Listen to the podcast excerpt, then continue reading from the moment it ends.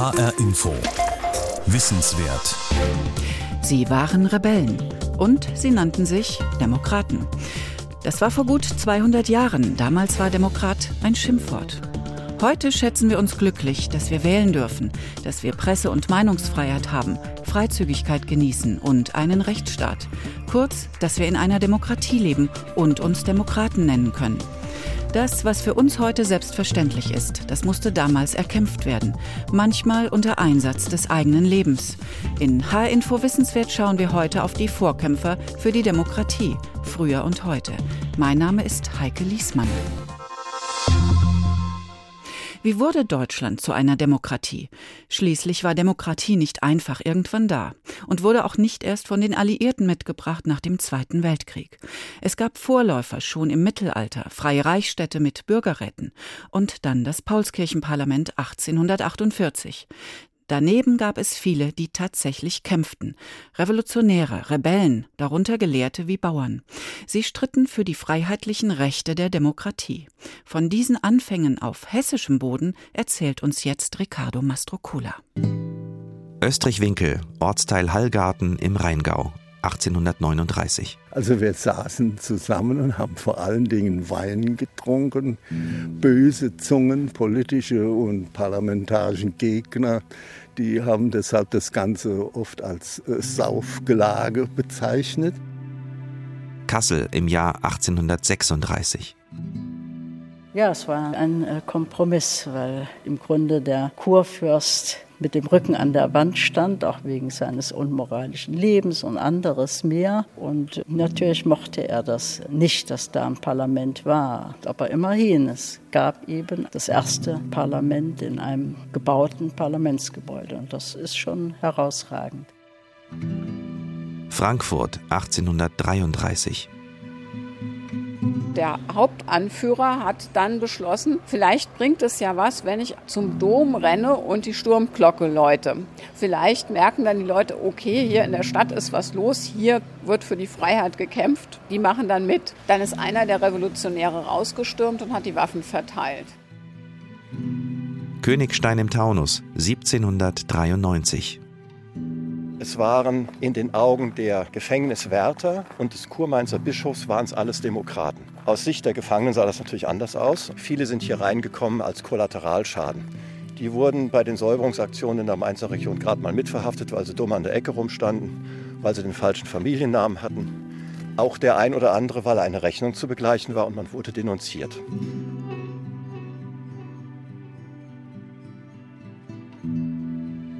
Der Mann in Königstein ist Christoph Schlott, Historiker. Mit ihm gehe ich durch die Burg, pardon, Festung. Ich dachte ja immer, Königstein hätte eine Burg, auf der Familien mit Kindern Ritterspiele erleben und eine Pommes essen können. Aber dass da vor 224 Jahren Demokraten hinter Gittern saßen, das war mir neu.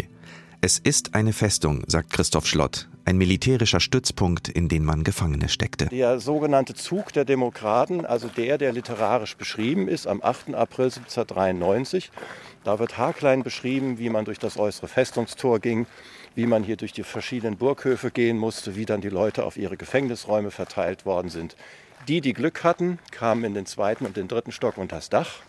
Das war zwar heiß und stickig, aber trocken. Und die, die Pech hatten, Sie hören es schon, wie es jetzt halt, die, die Pech hatten, die hatten das Vergnügen, in die Kasematten im Untergeschoss zu kommen, also in die Felsenräume, wo es entsprechend nass und kalt war. Und Sie können sich dann auch entsprechend vorstellen, wie die Verteilung der typischen Gefängniskrankheiten so gewesen ist. Diese Felsenräume, die Kasematten, waren Lagerräume, nicht für Menschen gedacht. Christoph Schlott steht im Eingang und zeigt in die dunklen Ecken des Gewölbes mit seinen nackten Felswänden. Und Sie müssen sich die Situation vorstellen, als die Gefangenen hier reinkamen. Das ist eine Festung, die gerade das Kurmainzer Militär zusammen mit preußischem Militär wieder bezogen hat. Und zwar nachdem ein Jahr lang da oben die Franzosen drauf saßen und es Kriegshandlungen gab. Die hatten Not, sich überhaupt selber einigermaßen einzurichten. Außerdem war die Festung dann fürchterlich überbelegt. Wenn Sie hier preußische und kurmainzische Soldaten haben und noch 400 Gefangene, dann kommen Sie auf eine Besatzung von 700, 800, wie viel Leuten auch immer. Dafür war die Festung nicht ausgelegt. Wir befinden uns in den Jahren nach der Französischen Revolution, in der die französischen Truppen vorrücken, zwischendurch immer wieder zurückgeschlagen werden. Eine unübersichtliche Zeit. Die Verhafteten waren Mainzer und rheinhessische Bürger. Sie hatten eine Republik ausgerufen unter französischer Besatzung, die Mainzer Republik. Das Bemerkenswerte ist, dass sich zum ersten Mal Untertanen entschlossen haben, Staatsoberhäupter, nämlich den Kurfürsten von Mainz und die kleinen Territorialherren per Dekret abzusetzen. Da hat sich eine Gruppe von Bürgern zusammengetan, die ja noch gar keine Bürgerrechte hatten, und hat gesagt, wir verneinen den bisherigen Staat und wir gründen einen eigenen. Die Mainzer Republik, die erste Demokratie auf deutschem Boden, getragen von den Idealen der französischen Revolution, sie währte nur Wochen. Dann wurden die Franzosen von den Preußen zurückgedrängt.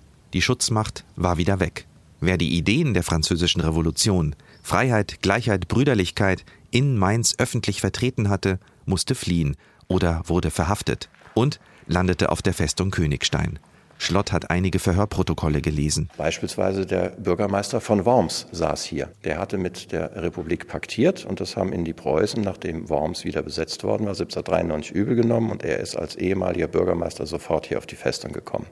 Hier war, wie die Literatur selber sagt, alles. Vom Schankwirt über den Studenten, vom Professor bis zum Bauern. Einmal querbeet durch die Gesellschaft. Manche der Gefangenen saßen zwei Jahre hier, bis man sie gedemütigt und krank wieder laufen ließ. Denn die Franzosen waren auch schon wieder im Anmarsch, Mitte der 1790er Jahre. Die Festung war ständig umkämpft. An all das erinnert auf der Burg, pardon, Festung Königstein nur eine recht unauffällige kleine Steintafel und der Königsteiner Historiker Christoph Schlott. Was man wissen sollte, ist, die Mainzer Republik ist der erste gelungene Versuch einer Demokratie und Republikbildung auf deutschem Boden, wenn auch schnell militärisch liquidiert. Und die Festung Königstein ist nicht als einziges, aber als größtes das erste Gefängnis der ersten Demokraten Deutschlands.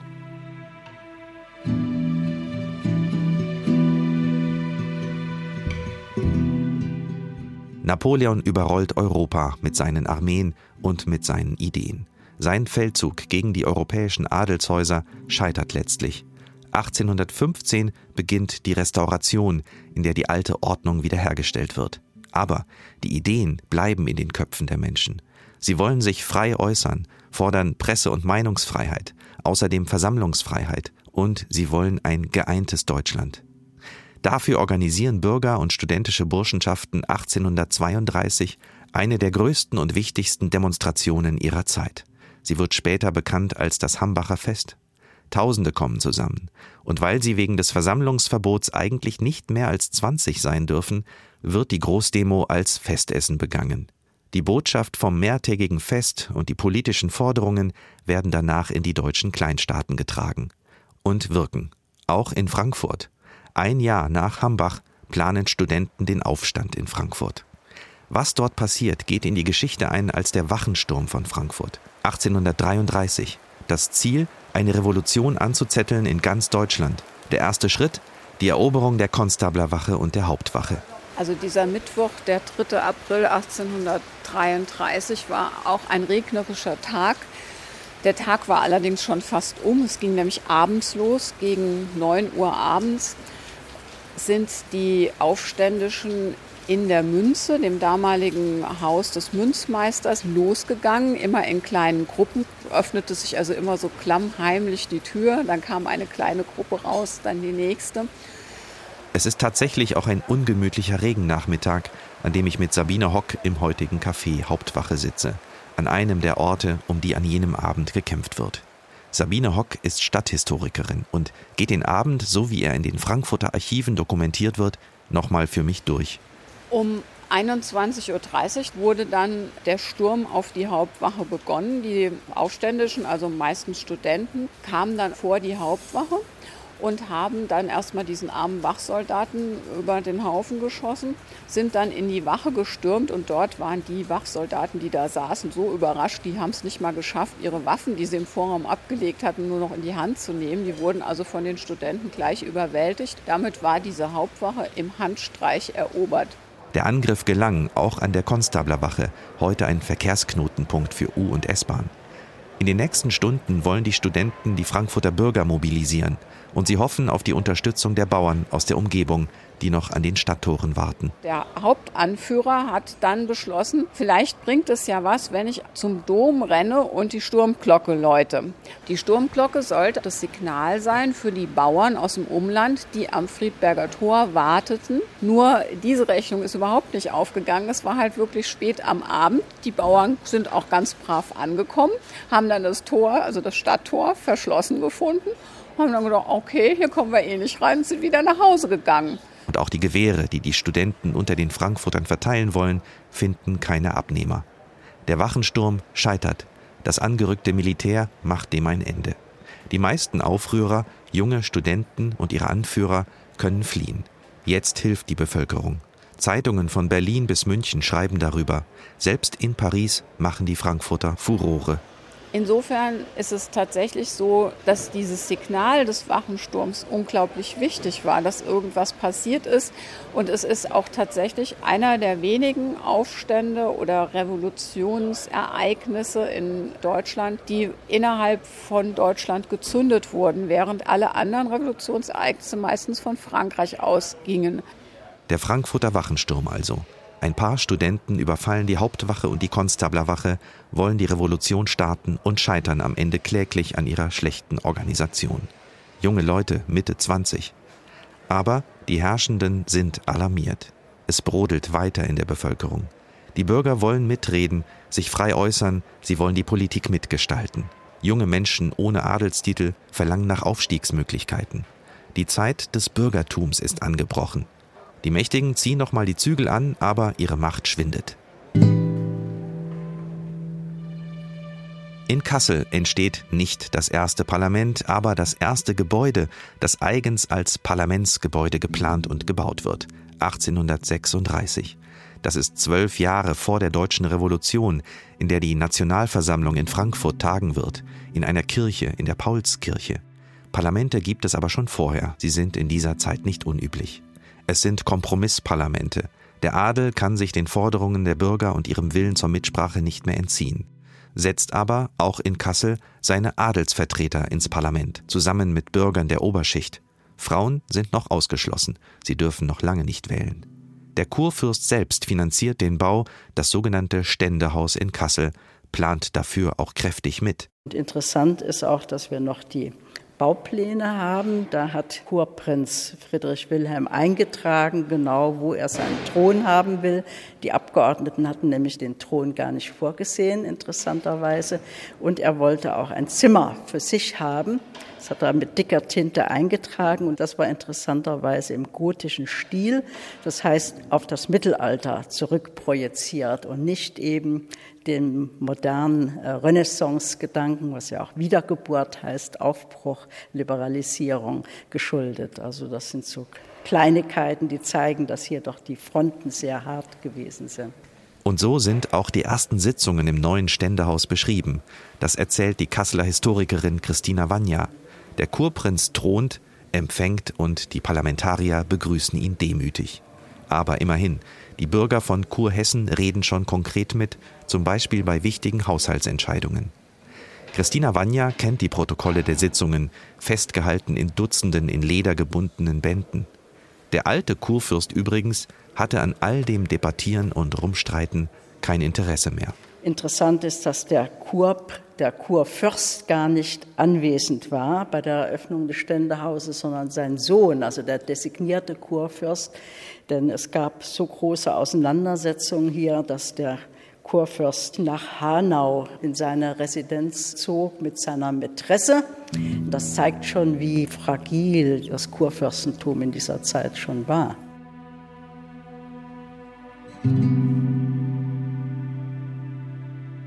Mittlerweile sind wir längst im sogenannten Vormärz, in den Jahren vor der deutschen Revolution von 1848-49. Unruhe überall in Deutschland. Die Parlamente in den deutschen Kleinstaaten sind voll von überzeugten Demokraten, gemäßigten wie Radikalen. Sie treffen sich geheim, unter anderem in Hallgarten, einem kleinen Winzerdörfchen im Rheingau. Es war zunächst einmal ein gemeinsames Essen, ein Bankett. Andere Historiker nennen das auch Zweckessen. Das mündete dann allmählich über Trinksprüche, über Ansprachen in eine Konferenz ein. Jakob Roskopf ist mit mir von seinem Haus in Hallgarten zum Weinberg gefahren, direkt an ein altes Gartenhäuschen. 1839 gehört das Weingut noch Adam von Itzstein. Er war liberaler Demokrat und Winzer. Und er lädt regelmäßig, bis kurz vor Ausbruch der deutschen Revolution, Demokraten aus Baden, aus Sachsen oder aus Preußen nach Hallgarten. Im Gartenhäuschen werden dann die heiklen Dinge besprochen. Dass sie in Zukunft zeitgleich in ihren regionalen Parlamenten Anträge stellen wollen. Zum Beispiel für die Presse- und Meinungsfreiheit und für eine Justiz, die öffentlich tagt und urteilt. All das gibt es damals noch nicht. Es sind keine Kleinbürger, es sind keine Arbeiter, vor allen Dingen natürlich auch keine Frauen an diesen äh, geheimen Treffen beteiligt, sondern Ärzte, Juristen, Rechtsanwälte, es sind Adlige, es sind aber auch Dichter. Jakob Roskopf schaut über die Weinhänge zum Rhein, ein beeindruckender Blick übers Land. Er ist hochbetagt, war Studiendirektor und Geschichtslehrer und hält jetzt die Erinnerung an Adam von Itzstein aufrecht. Und beschreibt mit großer Lust, wie sie hier mit Blick auf die Weinberge gemeinsame Strategien diskutierten, bei Riesling und Spundekäs. Die Ideale von Freiheit, Gleichheit, Brüderlichkeit hatte Adam von Itzstein schon viel früher für sich entdeckt. Von Hallgarten aus ist es nicht weit bis Mainz. Es liegt in Sichtweite, auf der anderen Seite des Rheins. Und tatsächlich Adam von Itzstein war dabei, 45 Jahre zuvor, als junger Student bei der Gründung der Mainzer Republik 1793. Das war ein Verein der Freunde der Freiheit in Mainz. Dem gehörte er an. Und während dieser Zeit, da spielt ja die Eroberung des äh, linken Rheinufers durch die französischen Revolutionstruppen und auch die Besetzung von Mainz eine Rolle. Und da bildet sich in Mainz ein Jakobinerclub. Benannt natürlich nach den Anhängern der Französischen Revolution. Es waren die demokratischen Anfänge in Deutschland. Viele Vorboten der deutschen Demokratie finden sich in Hessen. Warum sind all diese Geschichten eigentlich so wenig bekannt? Nochmal zurück zum Anfang, zur Festung Königstein, auf der die ersten Demokraten einsaßen der gemeinen deutschen Stadttaube ist es sehr viel einfacher gemacht, auf das Bronzehaupt eines Autokraten und Fürsten zu machen, als sich ein Denkmal herauszusuchen, unter dem sich ein Demokrat verbirgt. Finden Sie ein Denkmal von Bismarck, ich nenne ihn ein Dutzend. Ein Demokrat der Mainzer Republik existiert überhaupt nicht als Denkmal. Die Demokratie ist also nicht erst durch die Alliierten 1945 zu uns gekommen, sagt der Historiker Christoph Schlott. Demokraten in Deutschland und in Hessen gab es bereits gut 150 Jahre vorher. Und sie waren Revolutionäre. Einige von ihnen, denken wir an die Studenten vom Frankfurter Wachensturm, würde man heute wahrscheinlich Terroristen nennen. Aber der Vergleich hinkt. Damals kämpften sie für Rechte, die heute die Grundlage unserer Gesellschaft sind. Diese Anfänge, diese rebellischen Jahre helfen zu verstehen, was heute Demokraten in anderen Ländern riskieren, wenn sie für diese Rechte kämpfen. Und auch, wie gefährlich es war, damals in Deutschland ein Demokrat zu sein.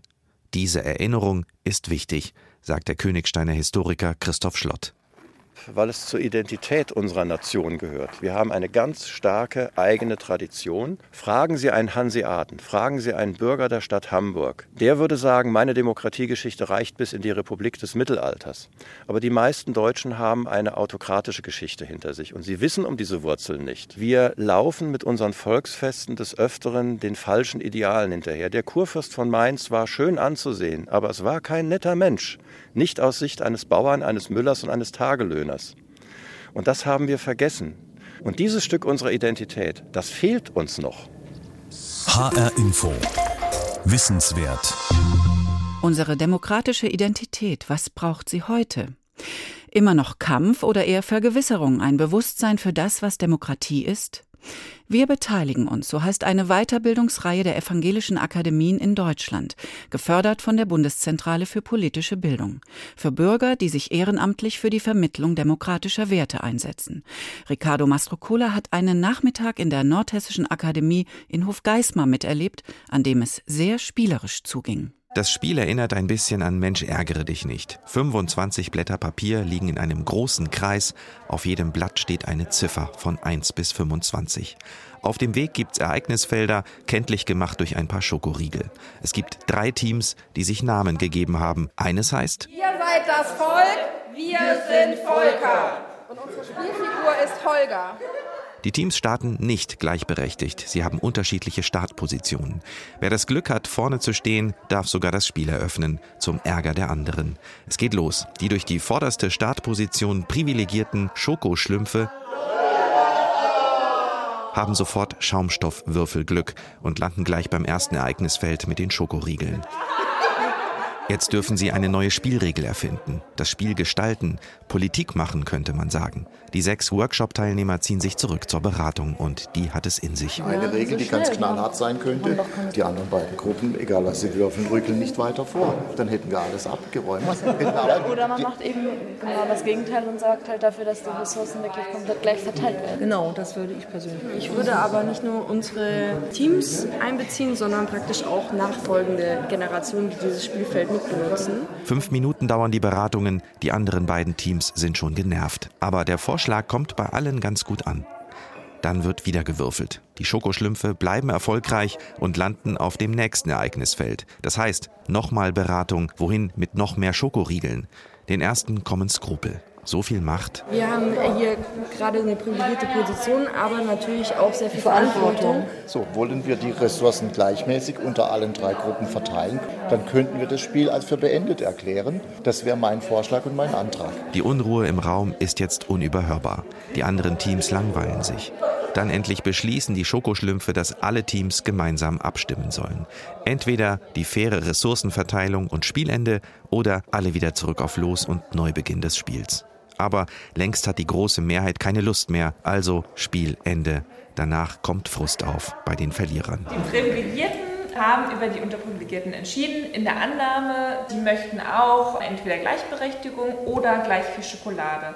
Ne? Oder Vielleicht gab es noch andere Bedürfnisse. Ich fand es einfach unerträglich, nicht beteiligt worden zu sein. Einfach so eine Kreativität, die in uns allen war, die wurde überhaupt nicht genutzt. Und ihr denkt, ihr sechs, ihr nutzt jetzt eure Macht gnadenlos, um uns das aufs Auge zu drücken. Einige aus den anderen Teams sind wirklich angefressen. Sie hätten gern mitgestaltet, ihnen haben der Wettbewerb und der Spaß gefehlt. Das Siegerteam ist überrascht, wollte man doch nur das Beste für alle. Also ich finde, das Volk ist sehr undankbar. Das sogenannte Schokoladenspiel ist eine bekannte Übung in der Bildungsarbeit. An diesem Nachmittag wird daran deutlich, demokratische Prozesse sind kompliziert. Man muss sich anstrengen, demokratisch zu denken und zu entscheiden. Für andere mitzudenken ist nicht immer richtig. Am Ende gibt's Kaffee und Kuchen. Die 18 Teilnehmer sind müde. Das intensive Spiel wirkt nach. Zum Beispiel bei Georg, Mitarbeiter in der Verwaltung einer kleinen Gemeinde. Wir leben in einer immer komplexer werdenden Welt. Eine Welt, wo die Schlagzahl sich auch ständig erhöht.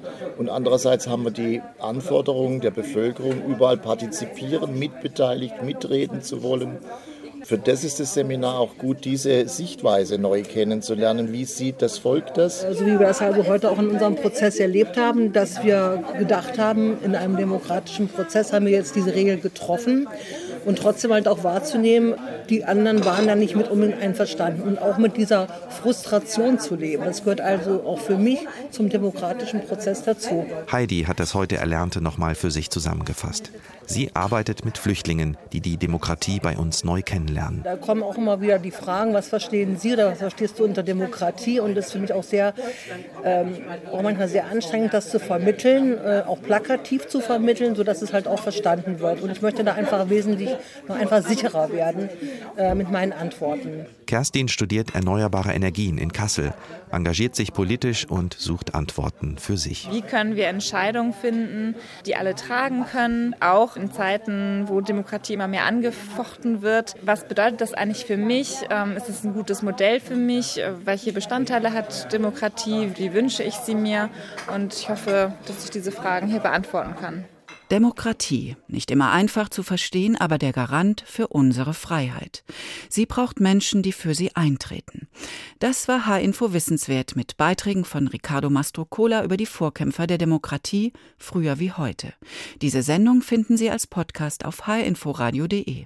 Sie steht wie alle Wissenswertsendungen Schülern und Lehrern in Hessen als Unterrichtsmaterial zur Verfügung. Mein Name ist Heike Liesmann.